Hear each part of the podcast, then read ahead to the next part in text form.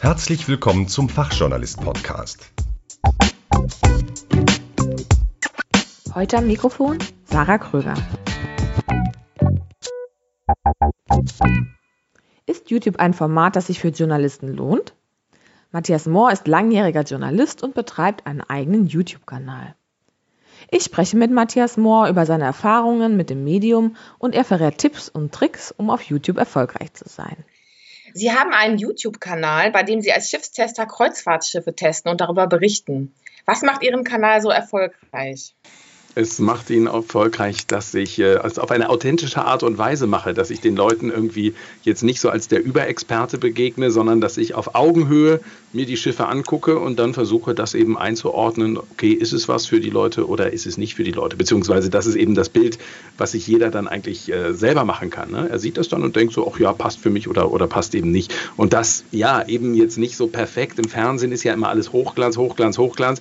Ja, das ist eher eben ja auf eine authentische Art und Weise. Und das Entscheidende ist auch, dass die Leute mit mir kommunizieren können. Zum einen auf YouTube, also die Kommentare, da antworte ich natürlich auch, oder aber auf Facebook wo es eine große Community gibt mit über 25.000 Menschen mittlerweile, wo ich natürlich auch antworte auf Fragen, wo ich, wo ich diskutiere mit den Sachen. Das kostet alles Zeit. Und ja, das ist so ein bisschen was, wenn wir jetzt hier über ähm, Zielgruppe Journalisten sprechen. Als Journalist, ehrlicherweise, ist man das nicht so gewöhnt. Ne? Ich habe ja nun früher Tageszeitung gemacht und lange Radio beim NDR. So, da wurden die Zuschauerhörerreaktionen oder so, das wurde von, von Sekretärinnen irgendwo ja, aufgenommen sozusagen und das hat uns nie erreicht. Ja? Also mit Kommunikation war da nicht viel. Als Sie anfingen, Ihren Kanal aufzubauen, gab es da andere journalistische Formate, an denen Sie sich orientiert haben? Das ist tatsächlich auch eine gute Frage. Hm, ich habe ja relativ früh damit begonnen, 2008 schon, weil ich dachte, okay, das ist eine super Plattform, YouTube, und habe gar nicht so darauf geachtet, wird das überhaupt in dem Maße auch so für journalistische Sachen, sage ich mal, genutzt. Ja? Ähm, es ist eigentlich bis heute so, dass das im englischsprachigen Raum sicherlich sehr stark ist, dass es da sehr, sehr viele gibt. Aber im deutschen Bereich ist es noch so, dass es da meiner Ansicht nach sehr, sehr, sehr viele Möglichkeiten noch gibt, was zu machen. Ja, nur die meisten machen halt nicht. Ja, weil das Geschäftsmodell eben nicht so ganz, ich sag's mal so, nicht so ganz einfach ist.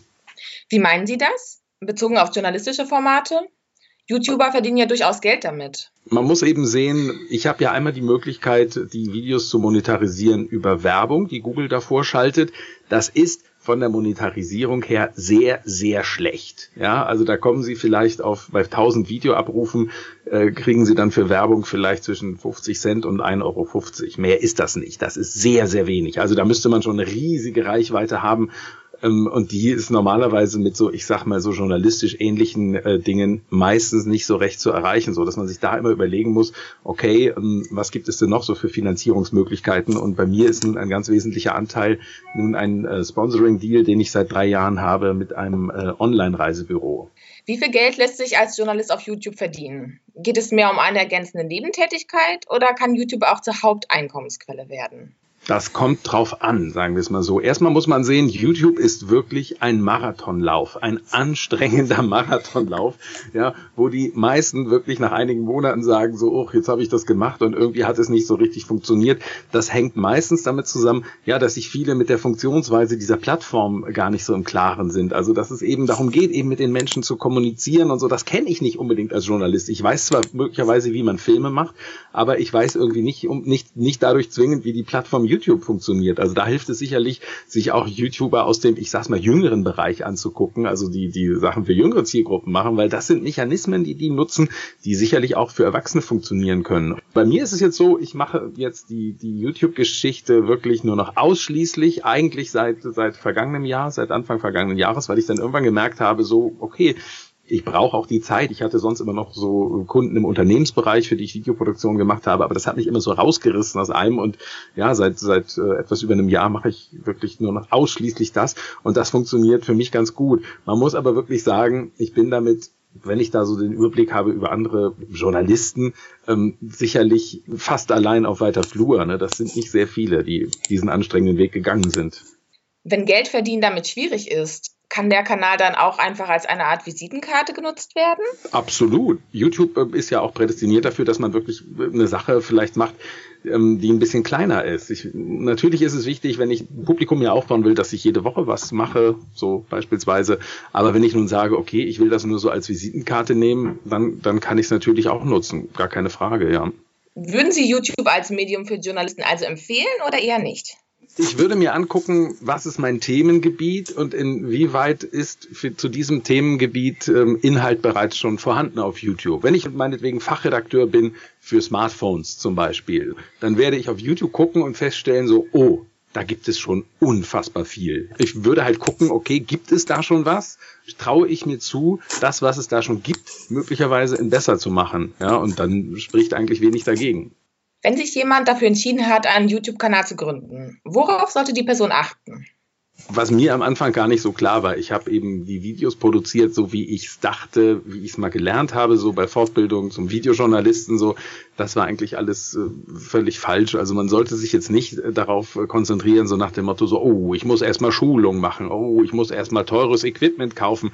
Das ist alles Quatsch. Wenn ich eine grundsätzliche Idee habe, wie das Ganze aussehen kann, dann kann ich das wirklich, wie man dann immer so schön sagt, mit einer Smartphone-Kamera machen. Das Einzige, wo ich wirklich vielleicht noch ein zusätzliches Augenmerk drauf legen würde, dass ich mir irgendwie ein externes Mikrofon kaufe für 50 Euro oder so. Da bin ich aber technisch schon ganz gut gerüstet. Und dann gilt, ja, einfach machen, einfach ausprobieren. Ja, und nicht erstmal irgendwie jetzt erstmal sechs, sieben, acht Monate in, in so ein Stadium treten, wo ich mich erstmal nur fortbilde oder so ja, das ist eigentlich nicht nötig. Ich meine, gucken wir uns YouTuber an, die, die vielleicht so Teenager sind, ja, die kriegen das ja auch hin, ohne dass sie sich irgendwie ein halbes Jahr fortgebildet haben. Gibt es YouTube-Kanäle, die besonders gut laufen, die Sie unseren Zuhörern noch empfehlen können? Was man generell sagen kann für Vorbilder, gerade für Inhalte für Erwachsene, dann sollte man eher mal so gucken bei amerikanischen Kanälen, ja, oder überhaupt englischsprachigen Kanälen, denn da passiert viel, viel, viel mehr, weil da natürlich auch die potenzielle Zuschauerschaft deutlich höher ist, als jetzt, wenn ich nun rein deutschsprachige Inhalte mache. Und gibt es einen Fehler, den Sie gemacht haben, den Einsteiger besser vermeiden sollten? Fehler, die ich gemacht habe, gibt es leider ohne Ende rückblickend gesehen. Es war entweder zu fernsehähnlich in der Anfangszeit, das habe ich gerade schon angedeutet, oder ich habe zu sehr Sachen gemacht, die von Leuten gesucht werden. Also Leute suchen ja beispielsweise nach einem Schiff, Aida Prima, oder nach einer bestimmten Kabine so. Und das waren dann viele Inhalte, wo es um einzelne Bestandteile des Schiffs ging. Heute bin ich eher dazu übergegangen, und das ist ein Schritt, der relativ spät kam, dass ich dann eher so Videos gemacht habe, die so das äh, Gesamterlebnis Kreuzfahrt in den Mittelpunkt stellen was auch heute sehr, sehr viel stärker ist, dass ich als Person stärker im Mittelpunkt stehe, als es in der Anfangszeit so war. Und das am Anfang nicht zu machen, war sicherlich ein Riesenfehler, aber das sagt einem ja auch keiner. Und das ist der Schlüssel zum Erfolg. Ich will ja nicht nur die Leute erreichen, die nun sich einmal im Jahr mit der Planung einer Kreuzfahrt beschäftigen, sondern ich will ja, dass die Leute im Idealfall zweimal die Woche gucken. Und das kriege ich halt nur hin, wenn die sagen, ach, wir wollen mal gucken, was macht denn dieser Typ da wieder? Wo ist er denn da schon wieder? Das läuft also ausschließlich über die Person und das ist sicherlich das aller, aller, allerwichtigste auf YouTube. Sie hörten ein Interview mit Matthias Mohr über den Aufbau eines erfolgreichen YouTube-Kanals für Journalisten. Mein Name ist Sarah Kröger. Vielen Dank für Ihr offenes Ohr. Über ein Feedback freuen wir uns auf www.fachjournalist-podcast.de.